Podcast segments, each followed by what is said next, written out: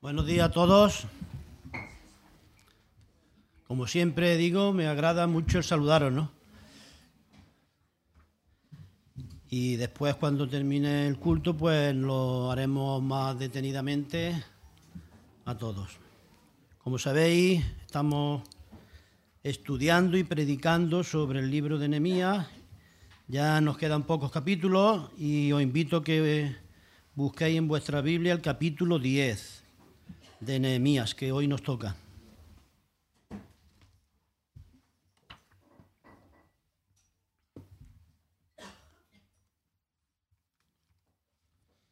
Capítulo 10 de Nehemías. Pero vamos a tener como versículo base para este capítulo 10 el último del capítulo anterior, el último versículo, 938 que es la base para el capítulo 10. el, el título de la predicación de hoy es renovándonos y comprometiéndonos con Dios y su palabra. Eso es lo que hizo el pueblo con Nehemías en este capítulo y eso es lo que debemos de hacer nosotros cada día. Sin lugar a dudas, Nehemías fue un gran líder. Fue un líder de líderes. Pues él buscó a Dios en oración. Y con la ayuda y dirección de Dios, Nehemías hizo lo que nadie consiguió hacer en más de 100 años, que fue reconstruir las murallas de Jerusalén, de Jerusalén en un tiempo récord, 52 días, como vimos en el capítulo 6, versículo 15. Ahora, ¿cómo lo hizo Nehemías? Pues buscando a Dios, como todo lo que tenemos que hacer nosotros, buscando a Dios en oración. Y Nehemías oró con fe y actuó en consecuencia también. No se quedó quieto. Nehemías tuvo una fe con piernas, una fe que obra, digna de imitar por todos nosotros hoy aquí, cada día. A veces oramos nosotros a Dios pidiendo su ayuda y nos quedamos quietos, esperando que Él lo haga todo. Pero Dios quiere que nosotros hagamos nuestra parte. ¿Habéis oído alguna vez ese refrán que dice, a Dios rogando y con el mazo dando? Muy bien. Eso mismo es lo que hizo el pueblo de Dios con Nehemías. Rogaron la ayuda de Dios, pero construyeron, como nos compartía Isaac, creo. Ellos estaban con la pala en una mano y con la espada en la otra, trabajando. Oraron a Dios, pero hicieron su parte. Tenían una fe que obraba y que es en la que tenemos que tener nosotros. No una fe muerta, una fe viva. Nehemías organizó y dirigió un gran grupo de líderes que representaban a todo el pueblo y animó y guió a la gente hacia la obra de Dios. ¿Y sabéis qué? Eso es lo que tenemos que hacer todos nosotros. Animar a todos los demás para la obra de Dios. Y hago un llamado aquí ahora mismo a todos los líderes que me escucháis, no solo a los líderes de la iglesia, sino a cada líder de familia, a cada líder de trabajo, a cada líder en su negocio o, en su empresa, o autónomo, o en el campo, donde quiera que esté, a cualquier líder que tenga algo que liderar. Os hago un llamado os aconsejo, y a mí mismo, ¿no? Que leamos el libro de Nehemías, que lo estudiemos capítulo a capítulo, versículo a versículo. Y os aseguro que aprenderemos mucho sobre un liderazgo efectivo, poderoso, y será de mucha bendición para tu vida y para todo tu entorno. Y antes de comenzar con este capítulo 10 de Nehemías, quiero recordar un poco en esta introducción el contexto anterior que nos sirve de base para este capítulo 10. Y estaba, siempre que me toca predicar en estos estudios sistemáticos, pues me gusta recordar las últimas, los últimos capítulos que otros han compartido, ¿no? Y en, el capítulo 6 fue terminado el muro de, de Jerusalén, y no con pocos problemas, no con pocos engaños y ataques del enemigo para impedirlo. En el capítulo 7, Nehemías escogió a un gran número de líderes, porteros, cantores y levitas, y todo el pueblo colaboró con ellos en guardar la ciudad, en ofrendar y dar todo lo que podían para la obra. Y en el capítulo 8 vimos cómo el pueblo de Dios se juntó como un solo hombre, unánimes, para leer la palabra de Dios. Y todo el pueblo estuvo atento, dice, de pie. Después se humillaron y adoraron a Dios, inclinados a tierra. Y a consecuencia de la comprensión de la palabra de Dios que estaban oyendo, ¿qué pasó? Todos lloraban, dice, y al reconocer sus pecados y los de sus padres, eso les llevó al arrepentimiento. Pero después se alegraron y celebraron. ¿Por qué? Porque la misericordia de Dios y su benignidad nos lleva al arrepentimiento. Pero después Él nos perdona. Él nos limpia. Él nos restaura y nos levanta y nos usa para su gloria. Y en el capítulo 9 vemos, vimos a mí a este pueblo arrepentido, arrepintiéndose de sus pecados y de los de sus padres, reconociéndolos y ayunando también, buscando a Dios con todo su corazón. Y puestos en pie otra vez, dice que confesaban sus pecados durante tres horas aproximadamente. Estuvieron confesando y llorando. Y después todos juntos hicieron un culto de adoración increíble por su perdón, por su misericordia. Y ahí recuerdan en este capítulo todos los milagros y maravillas que Dios había hecho sobre su pueblo y cómo los había guiado y perdonado una y otra vez, sin abandonarlos nunca, a pesar de sus constantes infidelidades y terquedades, como nos dice la palabra. ¿Sabéis por qué? Porque como hemos cantado, Dios es siempre fiel. A pesar de nuestras infidelidades, Él es fiel. Como leemos en Nehemías 9:17. Pero tú, dice, Dios, pero tú eres Dios que perdonas, clemente y piadoso, tardo para la ira y grande en misericordia, porque no los abandonaste. Bien, después de todo este maravilloso, todo lo que ocurrió en este pueblo, todo lo que hicieron realmente arrepintiéndose y renovándose, el pueblo responde a Dios como debe responder un arrepentido, como debe, debemos responder cada uno de nosotros. Respondió. Y este es el primer punto que quiero compartir con vosotros. La respuesta que el pueblo dio. Y fue una respuesta, una promesa fiel a Dios. Ese es el primer punto. Una promesa fiel a Dios. Eso es lo que hicieron ellos.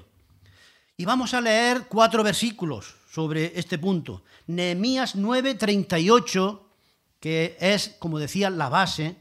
Y luego vamos a leer el versículo 1, 28 y 29. Dice así, a causa pues de todo esto, está refiriéndose a todo esto que hemos compartido. Hacemos fiel promesa y la escribimos, firmada por nuestros príncipes, por nuestros levitas y por nuestros sacerdotes. Versículo 1 del capítulo 10. Los que firmaron fueron Nehemías el gobernador, hijo de Acalías y Sedequías. Y pasamos ahora al versículo 28. Dice, y el resto del pueblo, los sacerdotes, levitas, porteros y cantores, los sirvientes del templo y todos los que habían, se habían apartado de los pueblos de las tierras a la ley de Dios, con sus mujeres, sus hijos e hijas, todo el que tenía comprensión y discernimiento, se reunieron con sus hermanos y sus, y sus principales para protestar y jurar que andarían en la ley de Dios, que fue dada por Moisés, siervo de Dios, y que guardarían y cumplirían todos los mandamientos y decretos y estatutos de Jehová nuestro Señor. Mirad, en este versículo primero que hemos leído, el 38 del capítulo 9, dice, a causa pues de todo esto. Y como decía, se está refiriendo a lo que había ocurrido en los capítulos anteriores, especialmente en el capítulo 9, y que hemos recordado en la introducción, que los hijos de Israel habían leído el Antiguo Testamento, la palabra de Dios que tenían, y habían reconocido y confesado sus pecados y después se reunieron en un culto de alabanza y adoración a Dios. Le alabaron, ¿sabéis por qué? Le alabaron como nosotros hemos cantado hoy también, porque Él es el creador de todo. Y por lo tanto es creador del universo y de nosotros mismos como creación especial. Y le alabaron también por sus obras de salvación y de redención, por su rescate de Egipto recordando todo lo que pasó. Y a nosotros también nos salvó y nos libró de nuestra vana manera de vivir. Así que le pertenecemos al Señor doblemente, por creación y por redención, porque nos compró. Él nos compró y nos rescató con su preciosa sangre, muriendo en esa cruz del Calvario y resucitando de los muertos para la gloria de Dios. Mirad, estos son dos grandes motivos para ti y para mí, para dar gracias a Dios, no hoy, no el domingo, sino cada día. La redención, la salvación que el Señor nos ha dado y la creación que Él ha hecho. Ahora bien, el pueblo de Dios respondió alabando y dando gracias a Dios. Y de paso quiero preguntar a todos, ¿le has dado gracias a Dios hoy por haberte creado? ¿Le has dado gracias a Dios por haberte salvado hoy? Y también quiero preguntarte, ¿le has dicho hoy al Señor cuánto lo amas? Si no lo has hecho, este es un buen momento. Hazlo ahora. Dentro de tu corazón agradece al Señor. Por eso, no esperes al próximo domingo. Hazlo hoy. Necesitamos hacer esto cada día, hermanos lo primero de nuestro día, las primicias de nuestra gratitud y alabanza a Dios. No esperemos domingo tras domingo para cantar alabanzas a Dios, para decirle que le amamos y que estamos agradecidos a Él por sus bendiciones, porque Él nos lo da todo, como alguien decía en su oración. Todo lo que tenemos nos lo da el Señor, lo material, lo físico, lo espiritual. Y Él nos ha creado también y nos ha salvado. Y esto es algo extraordinario y maravilloso. Y debemos de darle gracias a Dios. Pero cada día, cada momento que te acuerdes. No esperes al domingo.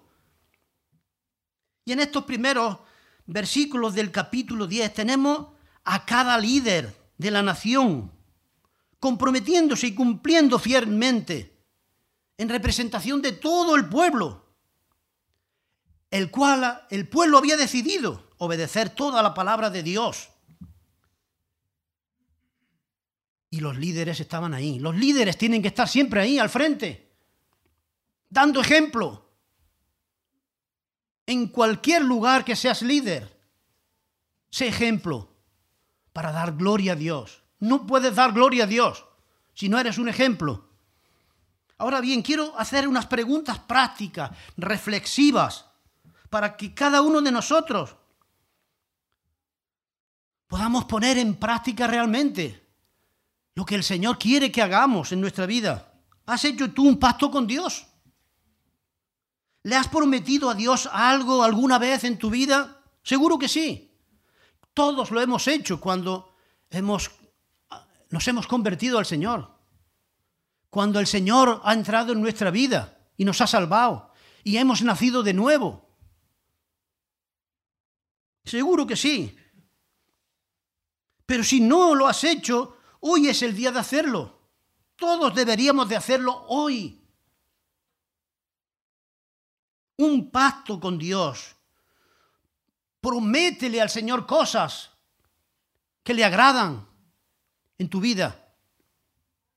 Hagamos como el pueblo. Hagamos fiel promesa a Dios. ¿No es eso maravilloso? Prometer a Dios nuestro amor, nuestra fidelidad, nuestra gratitud, nuestra obediencia. Eso es algo que debemos de hacer cada día. ¿Lo hacemos? Algunas personas se resisten a prometer algo a Dios. ¿Sabéis por qué? Por si acaso no pueden cumplir. Pero sin embargo, en las relaciones humanas, cada vez que compramos algo importante, como un coche, una cochera, una casa, un piso, un terreno o cualquier otra cosa de importancia, nos estamos comprometiendo con el banco, con quien sea, por escrito y firmado, en hacer ciertos pagos, al mes, al trimestre o cuando sea. ¿O no? Claro que sí. Lo que quiero decir es que las personas en general están dispuestas a asumir todo tipo de compromisos, de riesgo y obligaciones en la vida. Pero en el terreno espiritual no están tan dispuestas a hacer promesas a Dios con todo nuestro corazón. Y eso es lo que hizo el pueblo. Durante muchos años se olvidó de eso cientos de años. Pero luego con Nehemías se arrepintieron, confesaron, fueron restaurados, perdonados y prometieron. Fiel promesa, dice. Hagamos nosotros lo mismo. Ahora bien, el prometer algo a Dios es algo importantísimo, precioso a la vez. Escuchad lo que dice el Señor en el Salmo 76, 11. Dice así, prometed y pagad a Jehová vuestro Dios. ¿Lo veis? Todos los que están alrededor de él traigan ofrendas al temible. El Señor quiere que hagamos promesas a Él y que las firmemos como este pueblo hizo, con seriedad, con importancia. El Señor sabe cuándo le prometemos algo de corazón sincero y en serio, dependiendo de Él, confiando en Él, en su poder, no en el nuestro. ¿Cuántas veces le hemos fallado al Señor en nuestra vida? Muchas. Y en todas las áreas de nuestra vida. Pero ¿sabes qué? El Señor nos comprende. Él tiene misericordia de nosotros. Y si nosotros somos sinceros en nuestras promesas a Él, Él se ocupará de nosotros y nos dará fortaleza en nuestra debilidad para cumplir todo lo que le prometamos realmente, con corazón. ¿Estáis de acuerdo? Pues hagámoslo.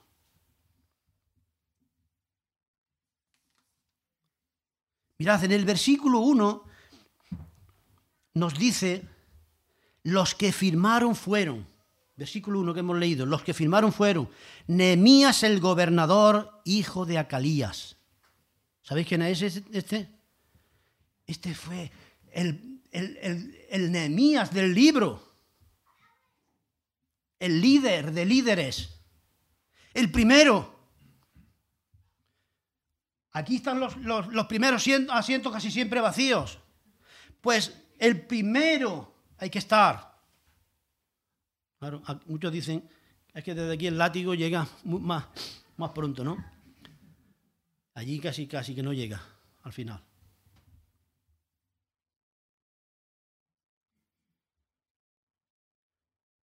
Los líderes tienen que dar ejemplo. Y Nehemías lo dio una y otra vez. Y esto es importante, pues Nehemías fue el primero en firmar, dando ese ejemplo comprometido.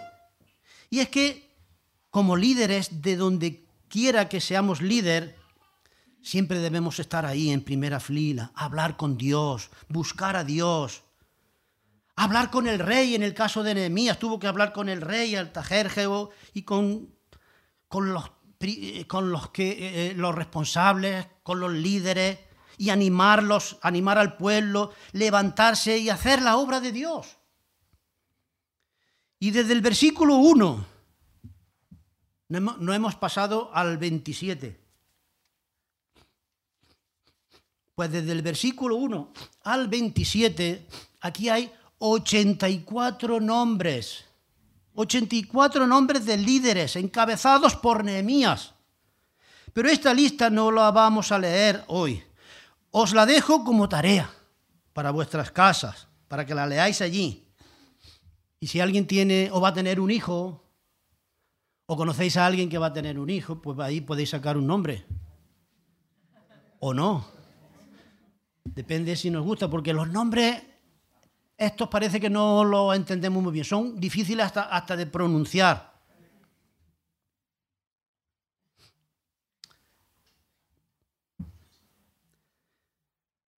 Pero lo importante no son los nombres, lo importante son las personas de esta lista.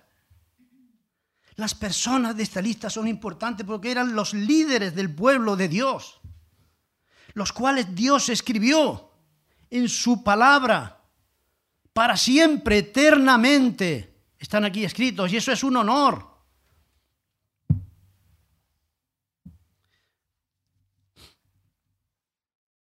Y en el versículo 29 dice que se reunieron con sus hermanos y sus principales para protestar y jurar. Y quiero aclarar esta palabra, porque yo cuando la leí también digo, esto parece que está equivocado. Pero no, en el original, esta palabra protestar significa prometer o declarar. Prometer o declarar. Y tiene la idea de decirle al Señor, Señor, si no cumplimos, que haya consecuencias. Estaban seguros de lo que querían. Y pidieron juicio ante su desobediencia. Es decir, también de, alguna, de otra manera, Señor, si cumplimos, bendícenos. Bendícenos y guíanos, etc. Pero si no cumplimos, maldícenos, Señor. Llámanos la atención para no desviarnos de nuevo y caer o tabrer en el cautiverio como consecuencia. Eso significa. Ellos habían entendido bien las consecuencias de la desobediencia y sabían lo que estaban haciendo. ¿Y nosotros? ¿Sabemos lo que estamos haciendo? ¿Con el Señor? ¿Con la obediencia al Señor? ¿Con nuestro testimonio al Señor? ¿Al mundo? Y en la segunda parte de este versículo 29, en la segunda parte está la grande y fiel promesa que hicieron a Dios, que se anunció en el versículo 38 del capítulo 9. Dice, hacemos fiel promesa. Pero ¿cuál era esa promesa? Pues aquí está, esa fiel promesa, grande promesa que hicieron a Dios. nosotros hacemos fiel promesa. Ahora, ¿cuál es la promesa? Fijaros, leamos el versículo 29. Dice, la gran y fiel promesa a Dios fue, Señor, nosotros, tu pueblo, prometemos y juramos que andaremos en tu ley y que guardaremos y cumpliremos todos los mandamientos, decretos, estatutos de Jehová nuestro Señor. Amén. Esa es la fiel promesa, la general promesa, que, esa promesa completa todo, abarca toda la vida del creyente. Pero ahora, de esta promesa surgen tres áreas, tres sus puntos que quiero compartir con vosotros.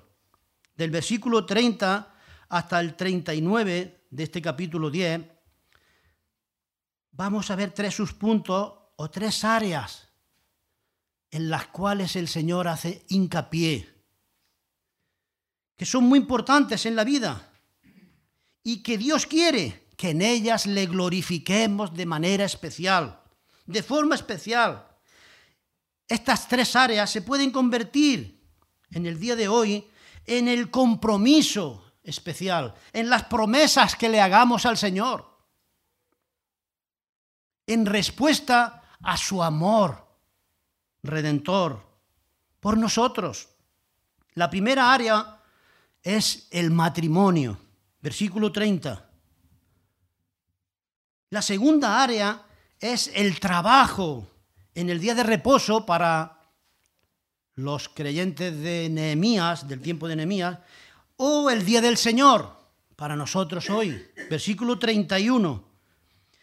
Y en tercer lugar, la tercera área es la ofrenda a Dios y la casa de nuestro Dios. La ofrenda a Dios y el templo versículos 32 al 39. Vamos al primero, el matrimonio. Versículo 30 dice, y que no daríamos nuestras hijas a los pueblos de la tierra, ni tomaríamos sus hijas para nuestros hijos. Este parece haber sido el problema perpetuo de Israel hasta ahora, que se arrepienten pues están prometiendo a Dios y pactando con Dios que ya no habría más matrimonios mixtos con paganos. Porque lo estaban haciendo constantemente. En tiempos de Nehemías, los hijos no podían escoger a sus esposas, sino que eran matrimonios arreglados por los padres. Pero los padres, ya mucho antes del cautiverio en Babilonia, se habían apartado, se habían olvidado del compromiso de seguir a Dios y de adorar y de no adorar a, dioses ajenos. Pues ellos eran el pueblo escogido por Dios para testificar a todas las naciones, a las naciones paganas. Y por eso Dios prohibió el matrimonio entre israelitas y los paganos. Eso está en Deuteronomio 7, 3 y 4, para el que quiera anotarlo. Ahora, sin embargo, los israelitas a menudo se casaban con paganos, con las consecuencias graves que eso conllevaba, especialmente de idolatría. Acordémonos, por ejemplo, de Sansón o del más sabio hombre sobre la tierra, Salomón. ¿Cuántos dioses adoró Salomón? en su decadencia, el hombre más sabio de la tierra, por casarse con paganos, con paganas, en este caso. Eso está en Primera de Reyes 11, 3 y 4. Y los padres desobedientes a la ley de Dios, los padres del pueblo de Israel en tiempos de Nehemías y antes, desobedientes a la, ley de Dios, veían a una chica pagana que adoraba a un dios pagano, pero que su padre tenía money. Le iba muy bien económicamente y entonces pues pactaban y arreglaban el matrimonio con esas personas así, por razones económicas, una y otra y otra vez, cayendo en una desobediencia y con las consecuencias que eso llevaba, dejando a Dios fuera de sus vidas, de su familia y del pueblo. Hoy en día nosotros no actuamos así con nuestros hijos, no pactamos ni arreglamos sus matrimonios. Como entonces, por supuesto, aunque algunas veces deberíamos de hacerlo. Pero no podemos. Si pudiéramos lo haríamos, pero no podemos. No, solamente podemos aconsejarles, enseñarles lo que la palabra de Dios dice al respecto y orar a Dios por ellos, para que tomen buenas decisiones y darles un buen ejemplo en nuestras vidas, en nuestros matrimonios. Pero la decisión final es de ellos, delante de Dios. Hoy en día, una de las áreas más atacadas en nuestra sociedad es el matrimonio. Alguien dijo que es una especie eh, en extinción. Y en cierta manera lleva razón, ¿no? Algo está en decadencia y perdiendo importancia. Incluso muchos novios y padres de esos novios piensan que es mejor no casarse. Porque si se van a casar y a poco se van a separar, mejor júntate y si las cosas no van muy bien, pues bueno, pues cada uno por su lado, otra vez. Pero eso va contra la voluntad de Dios. Vamos a ver un pasaje en la palabra de Dios que nos habla del matrimonio, que, que lo sabemos todos, pero vamos a recordarlo porque necesitamos recordarlo para darnos cuenta de por qué es tan atacado en nuestros días el matrimonio, en nuestra sociedad. Está en Efesios capítulo 5. Efesios capítulo 5. Y los versículos 22 al 33. Vamos a leerlo. Dice así. Eh, las casadas estén sujetas a sus propios maridos como al Señor, porque el marido es cabeza de la mujer así como Cristo es cabeza de la iglesia, la cual es su cuerpo y Él es su Salvador. Así que como la iglesia está sujeta a Cristo, así también las casadas lo estén a sus maridos en todo. Maridos, amad a vuestras mujeres, así como Cristo amó a la iglesia y se entregó a sí mismo por ella, para santificarla habiéndola purificado en el lavamiento del agua por la palabra, a fin de presentársela a sí mismo una iglesia gloriosa que no tuviese mancha ni arruga ni cosa semejante, sino que fuese santa y sin mancha. Así también los maridos deben amar a sus mujeres como a sus mismos cuerpos. El que ama a su mujer a sí mismo se ama. Porque nadie aborreció jamás a su propia carne, sino que la sustenta y la cuida como también Cristo a la iglesia. Porque somos miembros de su cuerpo, de su carne y de sus huesos. Por esto dejará el hombre a su padre y a su madre y se unirá a su mujer, y los dos serán una sola carne. Grande este misterio. Mas yo digo esto respecto de Cristo y de la iglesia. Por lo demás, cada uno de vosotros ame también a su mujer, como a sí mismo, y la mujer respete a su marido. Mirad, aquí Pablo nos habla del matrimonio, de cómo debe ser ese matrimonio para la gloria de Dios. Y les habla, le habla al hombre y a la mujer casados. Y todo esto que hemos leído podríamos resumirlo en dos palabras.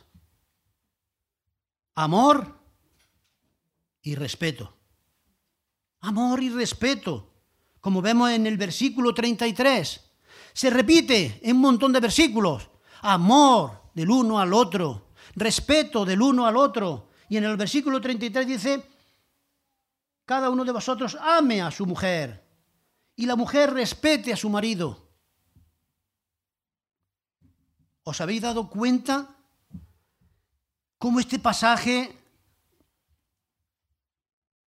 nos enseña la relación entre marido y esposa creyentes y se compara e ilustra con la relación que existe entre Cristo, el esposo, y la iglesia? La novia, la esposa. Y es que Pablo nos está enseñando aquí que el matrimonio es más que la unión de dos personas. nos enseña que el matrimonio es una ilustración, un reflejo de la relación de Cristo con la iglesia. ¿Entendemos ahora por qué el matrimonio es tan atacado en nuestra sociedad? Porque refleja el amor de Cristo por su iglesia.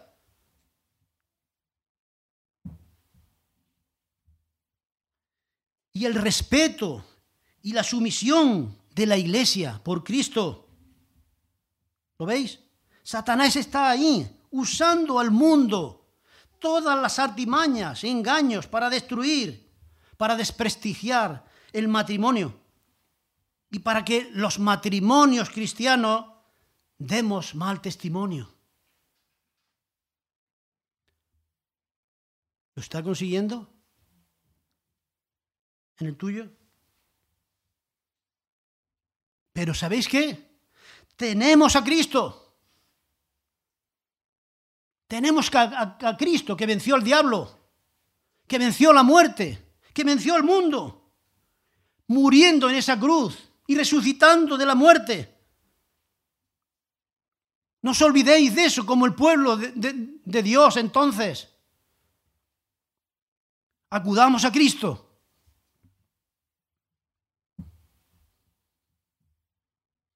Todos nosotros hemos estado en una o en muchas bodas, diría yo, ¿no? Y hemos escuchado claramente y en voz alta, porque a los novios le dan un micrófono, ¿no? ¿Y qué hemos escuchado cuando le dan a los novios un micrófono? Promesas y compromisos. ¿A que sí?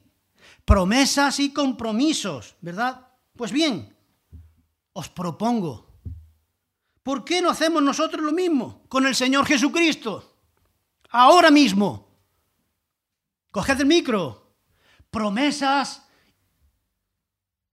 y compromisos con Él. En nuestros matrimonios. Para su gloria y honra. Hagamos hoy que nuestros matrimonios le glorifiquen. No lo dejemos para mañana. Cojámonos de la mano hoy en nuestras casas. Y hagamos eso para el Señor. Comprometámonos. Démosle al Señor la gloria. Y digámosle, Señor, ayúdanos para que nuestro matrimonio, para que mi matrimonio te honre como tú mereces, te glorifique a ti cada día, no solamente el domingo. Segundo punto, sus puntos el trabajo en el día de reposo o día del Señor. En el día de reposo para Israel en tiempos de Nehemías y el día del Señor para nosotros hoy como cristianos. Dice el versículo 31, asimismo que si los pueblos de la tierra trajesen a vender mercaderías y comestibles en día de reposo, nada tomaríamos de ellos en ese día, ni en otro día santificado, y que el año séptimo dejaríamos descansar la tierra y perdonaríamos toda deuda.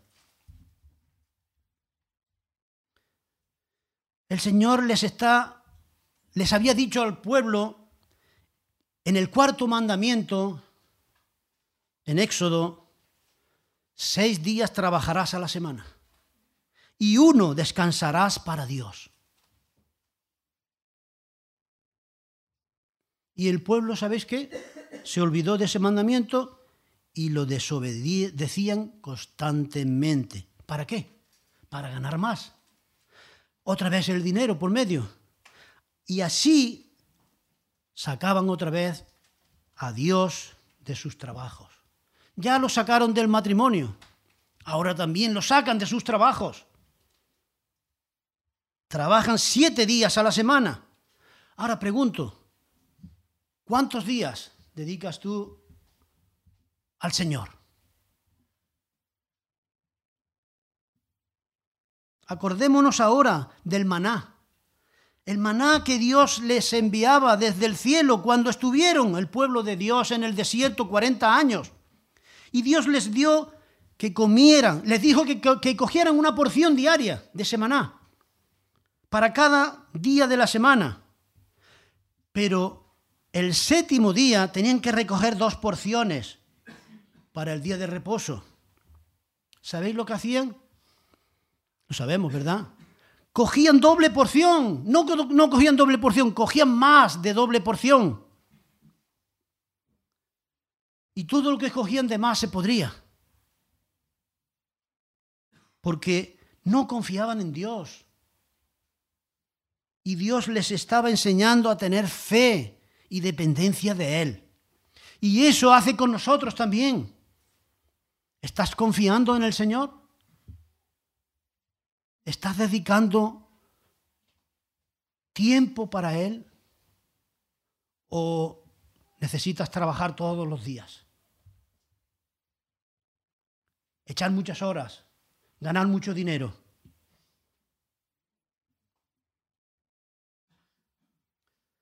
Y aquí ahora, con Nehemías, ya se han arrepentido ellos de todos sus pecados pasados y prometen que ya no van a volver a hacer eso nunca más, como con los matrimonios. Ya no se olvidarían del día de reposo, nunca más, y lo dedicarían para el Señor. Amén. Hagamos nosotros algo parecido. Comprometámonos con tener tiempo con el Señor días con el Señor, con su palabra. ¿Qué es lo que hacemos nosotros hoy en nuestros trabajos? ¿Reflejamos la gloria de Dios en nuestro trabajo? ¿O en el momento que el jefe o el encargado se da la vuelta, damos buen testimonio en nuestros trabajos? Y especialmente, como dice la canción de Alejandro Sanz, no sé si la habéis oído, cuando nadie me ve. Cuando nadie me ve. ¿Qué hacemos cuando nadie nos ve?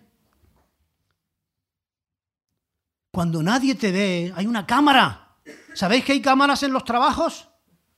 Algunas no funcionan, que son de... Pero hay cámara, hay una cámara oculta en cada rincón de tu trabajo es Dios. Dios está viéndote. El Señor nos ve. No nos engañemos. Vamos a leer un pasaje bíblico sobre el trabajo, como hicimos con el del matrimonio. Y también está en Efesios, en el capítulo siguiente, capítulo 6 de Efesios, versículos 5 al 9, para que veamos lo que dice el Señor sobre el trabajo.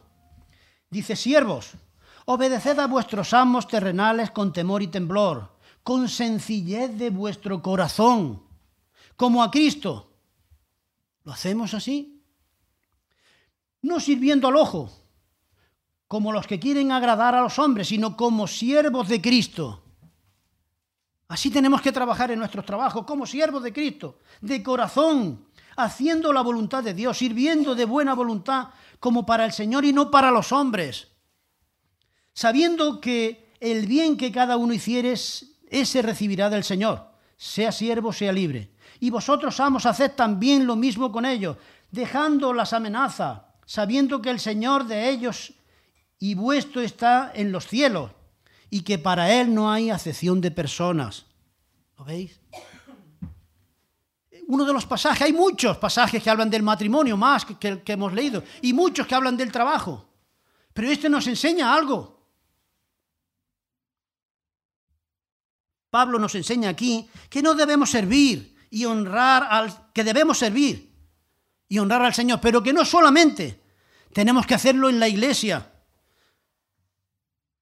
Pues si somos cristianos comprometidos con Cristo, debemos reflejar el amor de Dios, la sumisión y el ejemplo de Cristo en todo lugar donde estemos, especialmente en nuestros trabajos. No podemos ni debemos ser cristianos solamente en la iglesia y personas del mundo en el trabajo, no. Ahora quiero hacer unas preguntas reflexivas y de aplicación al respecto. Voy a hacer tres preguntas. ¿Obedeces tú a tus jefes terrenales con sencillez como a Cristo? dando el 100% de ti, como nos dice el versículo 5. Segunda pregunta, ¿trabajas tú de forma honrada como un siervo de Cristo, como nos dice el versículo 6? Al 100%, cuando nadie te ve. Tercera pregunta, ¿confías en el Señor y obedeces su palabra con relación al trabajo? ¿O te escaqueas? ¿Te quejas? Hay mucha gente que no tiene trabajo y desearían tener uno. ¿Lo cuidas? Si tus respuestas son a, todas sí,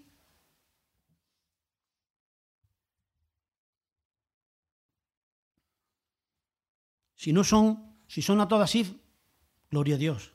Pero si no son a todas sí, escucha lo que dice la Biblia en Mateo 6:33. Mas buscad primeramente el reino de Dios y su justicia, y todas estas cosas os serán añadidas. Hermanos, hagamos también en nuestro trabajo una promesa al Señor. Oremos al Señor para que nos ayude a restaurar lo que no está bien en nuestro trabajo. Y comprometámonos también con el Señor en esto, como el pueblo hizo. Eso es maravilloso.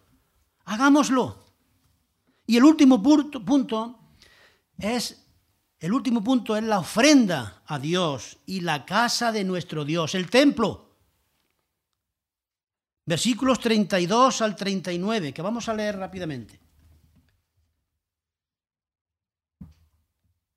Dice así, nos impusimos, además por ley, el cargo de contribuir cada año con la tercera parte de un ciclo para la obra de la casa de Dios. Para el pan de la proposición. Aquí está hablando sobre el templo y sobre los sacrificios y sobre todas las ofrendas que había. Y vamos a ver cómo es un llamado a la ofrenda. Pero en el templo, que en aquel momento era el templo de piedra, pero que hoy vamos a ver como el templo del Señor no es ese. Dice, para el pan de la proposición, para la ofrenda continua, para los holocaustos continuos, los días de reposo, las nuevas lunas, las festividades y para las cosas santificadas y los sacrificios de expiación por el pecado de Israel y para todo el servicio de la casa de nuestro Dios. Echando también suertes los sacerdotes, los levitas y el pueblo acerca de de la ofrenda de la leña para traerla a la casa de nuestro Dios según las casas de nuestros padres en los tiempos determinados cada año, para quemar sobre el altar de Jehová nuestro Dios como está escrito en la ley, y que cada año traeríamos a la casa de Jehová las primicias de nuestra tierra y las primicias del fruto de todo árbol, asimismo los primogénitos de nuestros hijos, de nuestro ganado, como está escrito en la ley, y que traeríamos los primogénitos de nuestras vacas y nuestras ovejas a la casa de nuestro Dios, a los sacerdotes que ministran en la casa de nuestro Dios, que traeríamos también las primicias de nuestras masas y nuestras ofrendas y del fruto de todo árbol y del vino y del aceite para los sacerdotes a las cámaras de la casa de nuestro Dios y el diezmo de nuestra tierra para los levitas y que los levitas recibirían las décimas de, nuestras labores en todas las ciudades, y que estaría el sacerdote hijo de Aarón con los levitas cuando los levitas recibiesen el diezmo, y que los levitas llevarían el diezmo del diezmo a la casa de nuestro Dios, las cámaras de la casa del tesoro, porque a las cámaras del tesoro han de llevar los hijos de Israel y los hijos de Leví la ofrenda del grano, del vino y del aceite y allí estarán los utensilios del santuario y los sacerdotes que ministran, los porteros, los cantores, y no abandonaremos la casa de nuestro Dios, otra vez. Nueve veces dice la casa de nuestro Dios. ¿Os habéis dado cuenta? En el énfasis que hacen en estos ocho versículos sobre la casa de nuestro Dios. Se repite nueve veces en ocho versículos. una vez en cada versículo y dos en el versículo 36. Muchas veces decimos esa pregunta, ¿querrá Dios decirnos algo? Claro, claro que el Señor quiere dar importancia a la casa de nuestro Dios.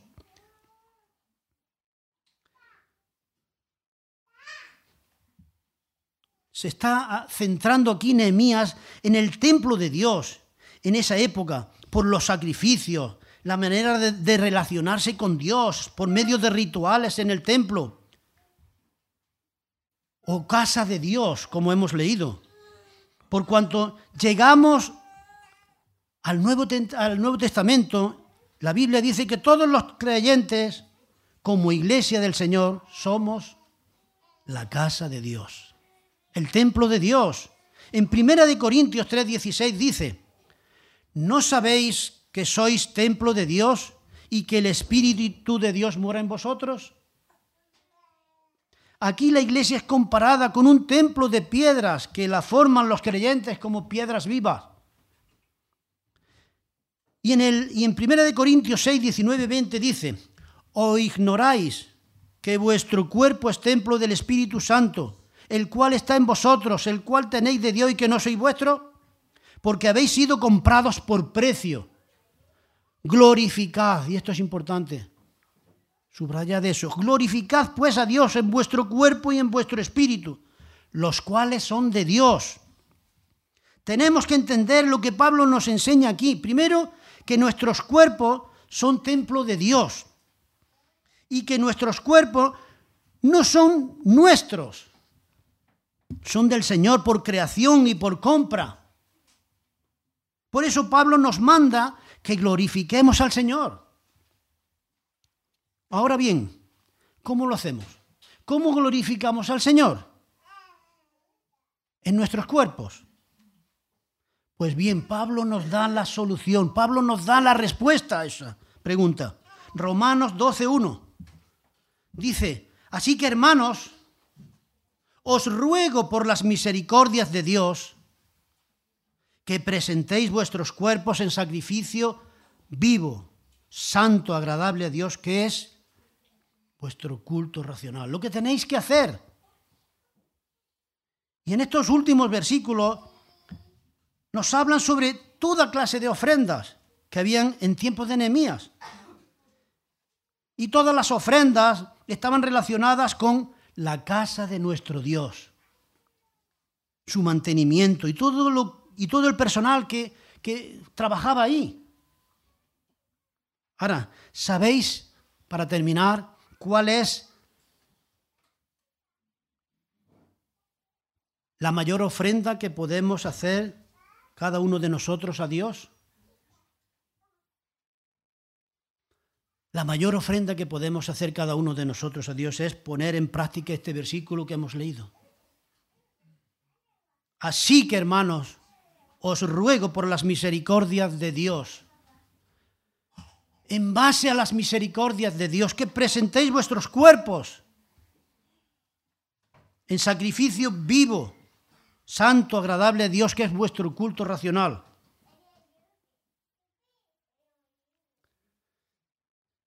Que Dios os bendiga a todos. Aquí terminamos. Vamos a orar y dar gracias a Dios. Señor y Padre, te damos gracias por tu palabra. Ayúdanos, Señor, grábala en nuestros corazones y nuestras mentes y ayúdanos a ponerla en práctica cada día. Y ayúdanos, Señor, a renovarnos en nuestros matrimonios, en nuestros trabajos y en nuestras ofrendas, Señor. Queremos ofrecerte nuestras vidas, nuestros dones, nuestro tiempo, nuestro dinero, nuestras propiedades, para tu gloria y honra. Lo pedimos en tu santo nombre. Amén.